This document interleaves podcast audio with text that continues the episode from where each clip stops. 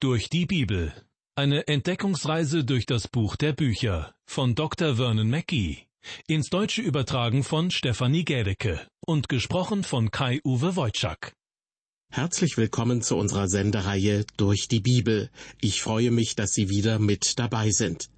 Ein weiterer Abschnitt aus dem Hebräerbrief steht hier gleich auf dem Programm, aus Kapitel 1, die Verse 3 bis 7. Nachdem bereits in den beiden ersten Versen davon die Rede war, dass Jesus Christus die alttestamentlichen Propheten sozusagen, ja, in den Schatten stellt, geht der Schreiber des Hebräerbriefes nun noch einen Schritt weiter. Er stellt klar, Jesus, der Sohn Gottes, ist auch höher als die Engel. Zum Anfang dieser Sendung ein kurzer Rückblick auf die vorige Ausgabe unserer Sendereihe durch die Bibel. Da haben wir uns im Hebräerbrief Kapitel 1 die Verse 2 und 3 näher angesehen. Und in Vers 3 heißt es zum Schluss, Jesus Christus trägt alle Dinge mit seinem kräftigen Wort und hat vollbracht die Reinigung von den Sünden und hat sich gesetzt zur Rechten der Majestät in der Höhe. Diese drei Aussagen sind für Christen echte Mutmacher. Dass Jesus alle Dinge mit seinem kräftigen Wort trägt, bedeutet, dass er das Schicksal des ganzen Universums in seiner Hand hält und damit auch ihr und mein persönliches Schicksal. Wenn Sie daran zweifeln, warum heißt es dann an zweiter Stelle, er hat vollbracht die Reinigung von den Sünden? Schließlich ist er, der von keiner Sünde wusste, wie es in der Bibel heißt, für ihre und für meine Sünden am Kreuz gestorben, damit wir, von der Sünde gereinigt, den überaus hohen Maßstäben Gottes genügen können. Und drittens heißt es in unserem Bibelvers über Jesus Christus, er hat sich gesetzt zur Rechten der Majestät in der Höhe. Wie ich schon in der letzten Sendung erläutert habe, ist Jesus nach seinem irdischen Tod zu seinem Vater im Himmel zurückgekehrt und nimmt dort eine ähnliche Position ein wie ein hoher Priester zur Zeit des Alten Testaments.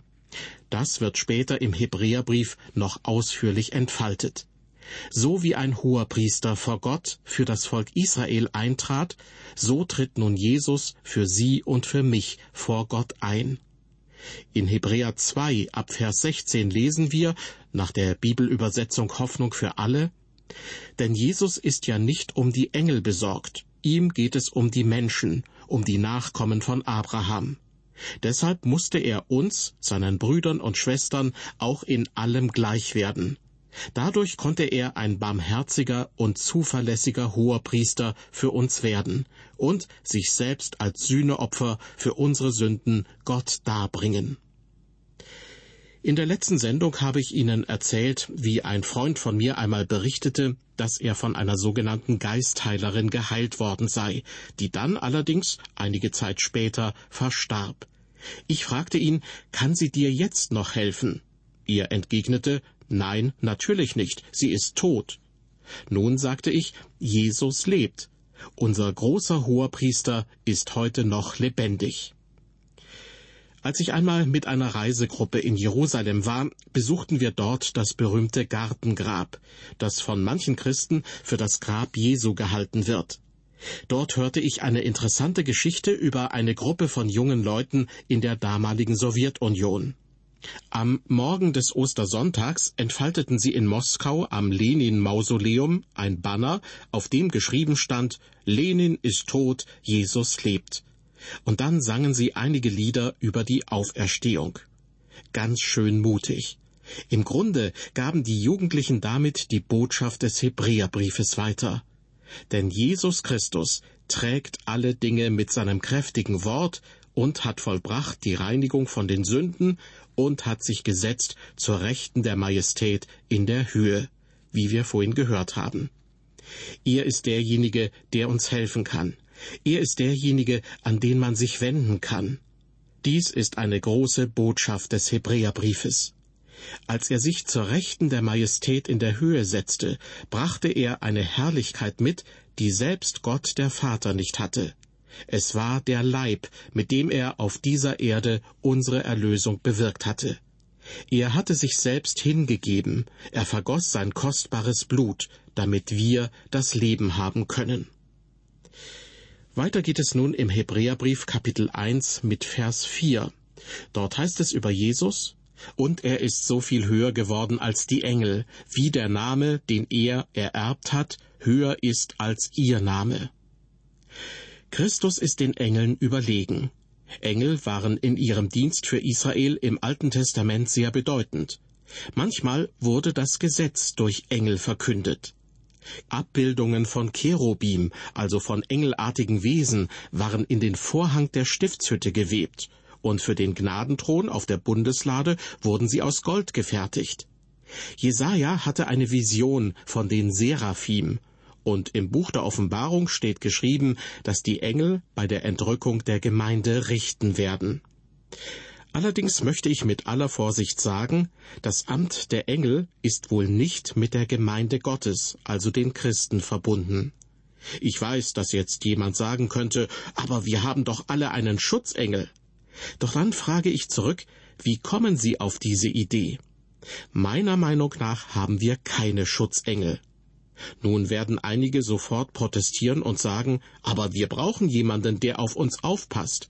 Jeder Mensch braucht einen Schutzengel. Doch ich möchte Ihnen, liebe Hörer, eine Frage stellen. Sind Sie ein Kind Gottes?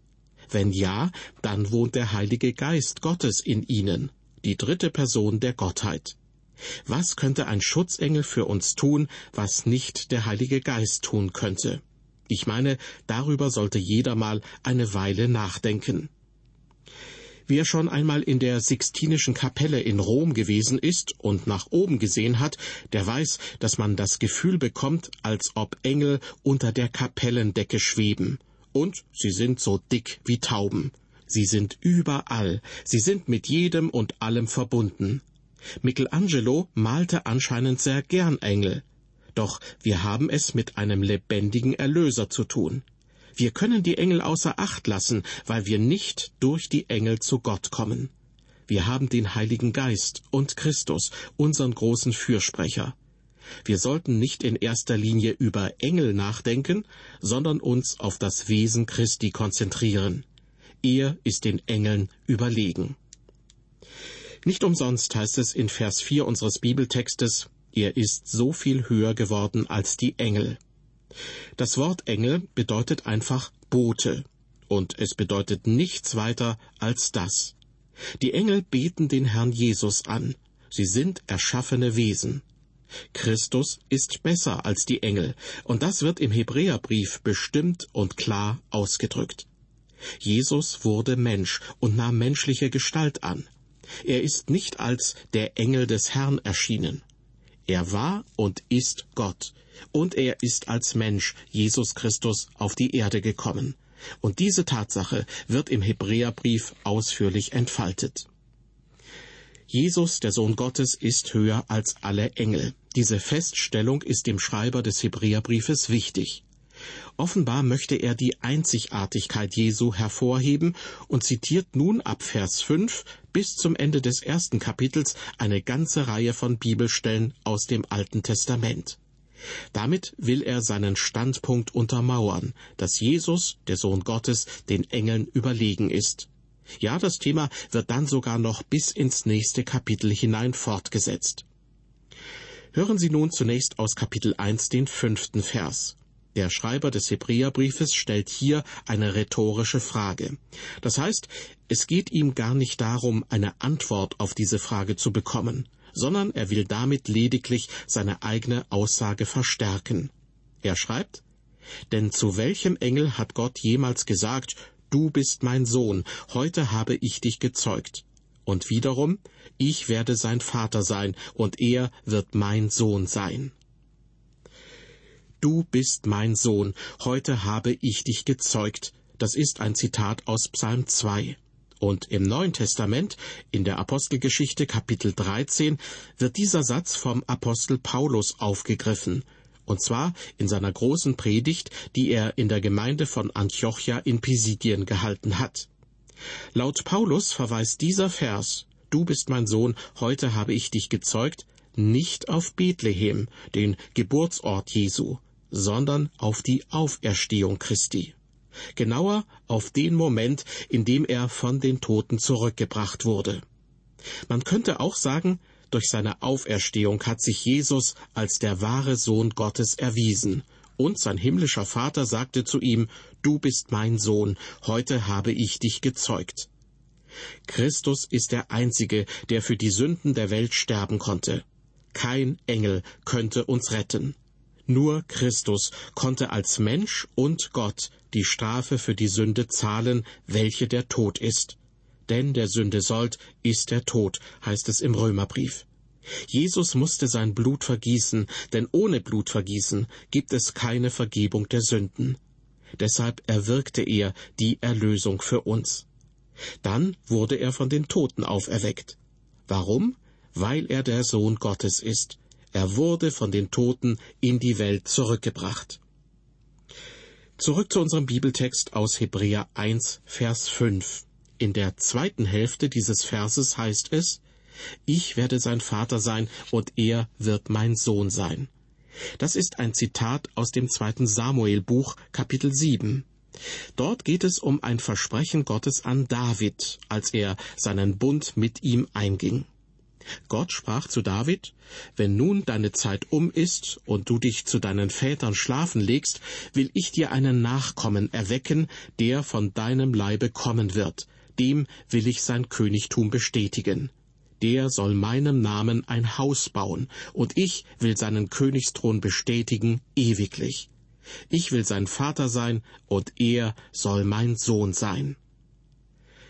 Einige sind der Meinung, dass dieser Nachkomme im Geschlecht Davids dessen Sohn Salomo war. Doch unser Vers aus dem Hebräerbrief stellt eindeutig klar, dass sich das Versprechen Gottes an David auch schon auf den Herrn Jesus Christus bezog. Nur er kommt dafür in Frage zu erfüllen, was bereits in der Tiefe dieser Aussagen steckt. Weiter geht's mit Vers 6 unseres Bibeltextes. Und wenn er, Gott der Vater, den Erstgeborenen wieder einführt in die Welt, spricht er, und es sollen ihn alle Engel Gottes anbeten. Dieser Vers ist ein Zitat aus Psalm 97 und stellt klar, die Engel Gottes sind wunderbar, aber in der himmlischen Rangfolge stehen sie eindeutig unter dem Sohn Gottes. Sie sind seine Engel, die ihm dienen und ihn anbeten.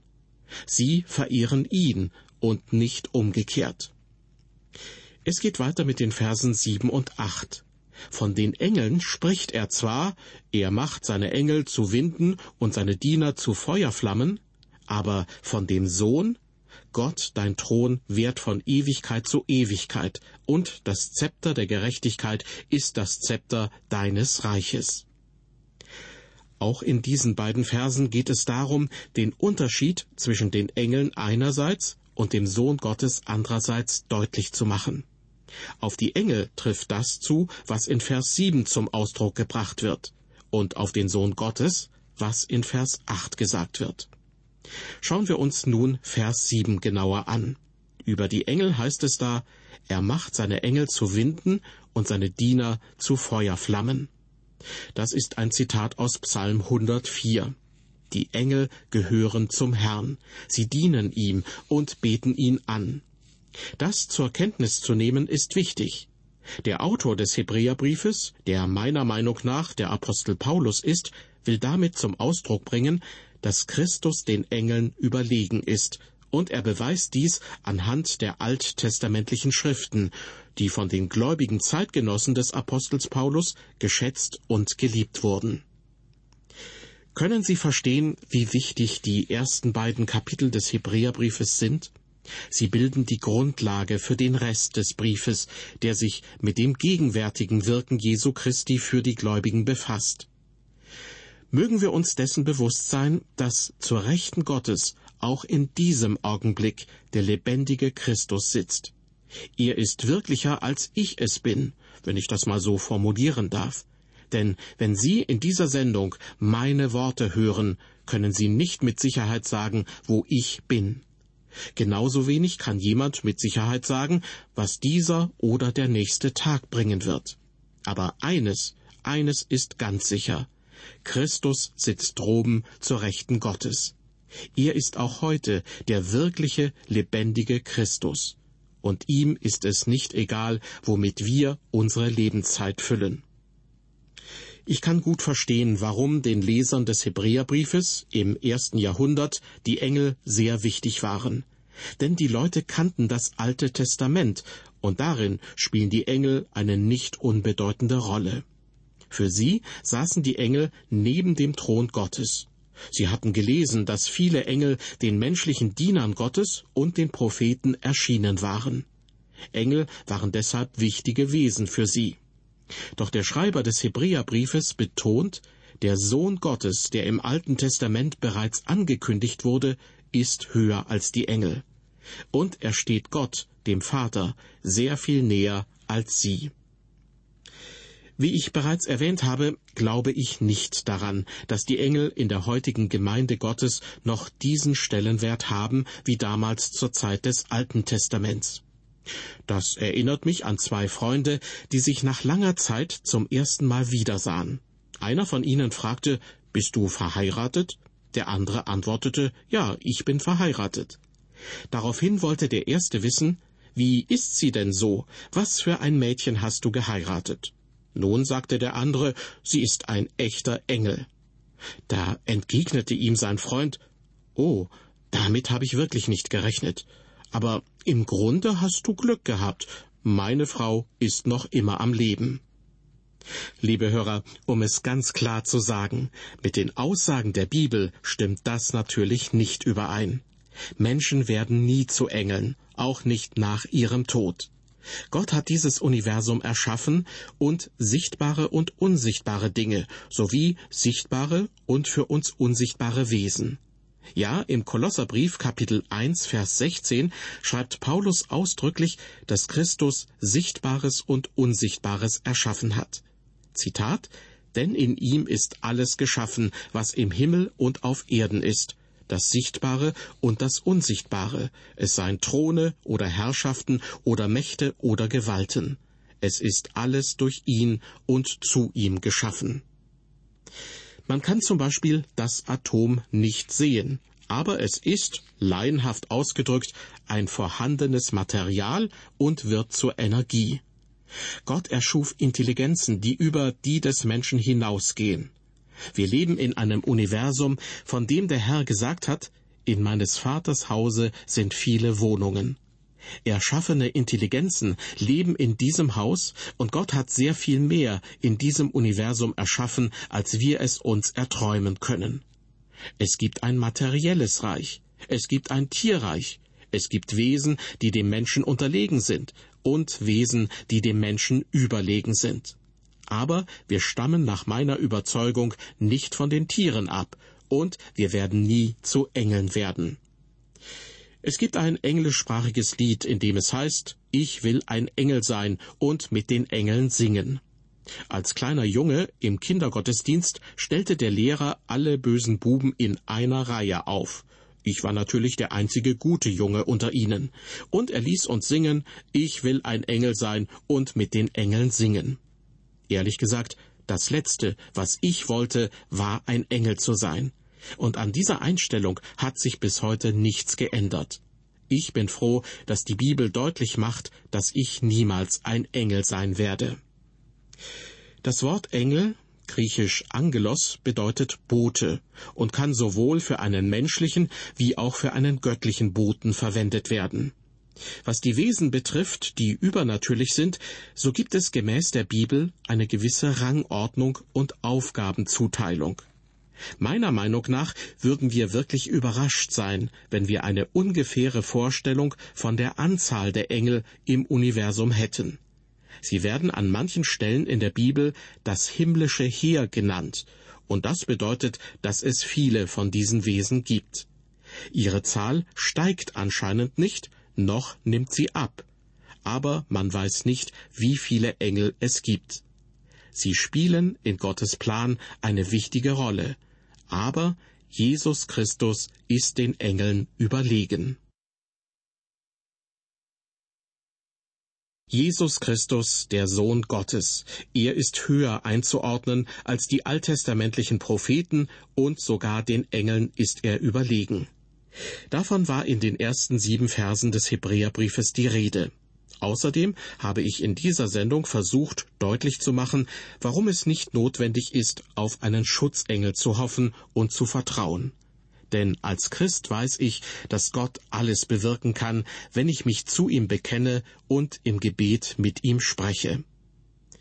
In der nächsten Ausgabe unserer Sendereihe durch die Bibel werden wir das erste Kapitel des Hebräerbriefes abschließen und zum zweiten Kapitel übergehen. Ich hoffe, Sie sind dann auch wieder mit dabei. Bis dahin, auf Wiederhören und Gottes Segen mit Ihnen.